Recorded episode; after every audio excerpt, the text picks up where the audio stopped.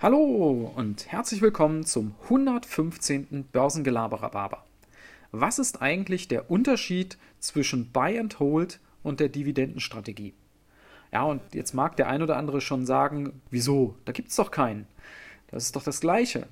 Nein, und genau darum geht es. Das sind grundsätzlich mal zwei unterschiedliche Ansätze, die ich aber durchaus miteinander mischen kann. Und das wollen wir mal gerade durchgehen.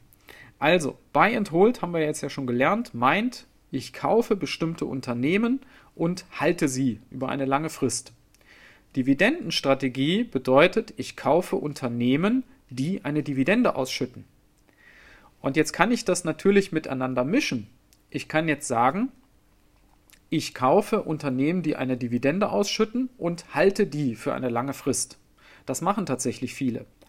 Ja, aber ich kann ja auch Buy and Hold machen mit zum Beispiel bestimmten Wachstums- oder Tech-Unternehmen, die überhaupt keine Dividende ausschütten. Denkt an Tesla, denkt an Netflix. Ja? Ähm, ich nehme da immer gern dieses Beispiel von Tim Schäfer. Das ist ja ein YouTuber, den kennen sicherlich einige von euch. Äh, dessen prominenteste Depotposition ist ja Netflix. Der hat Net Netflix mal vor einigen Jahren für 5000 Dollar, wie er sagte, gekauft und die ist mittlerweile über eine Viertelmillion wert. Ja, das, da macht er auch Buy and Hold. Er hat auch gesagt, die verkauft er nicht. Diesen Gewinn realisiert er nicht. Der lässt das weiterlaufen.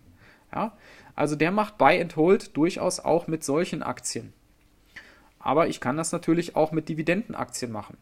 Und bei der Dividendenstrategie muss man ja auch nochmal unterscheiden, hatte ich auch schon mal eine Podcast-Episode zu, es gibt ja nicht die eine Dividendenstrategie, sondern da gibt es ja unterschiedliche. Zum Beispiel kann ich ja sagen, ich mache eine Dividendenwachstumsstrategie.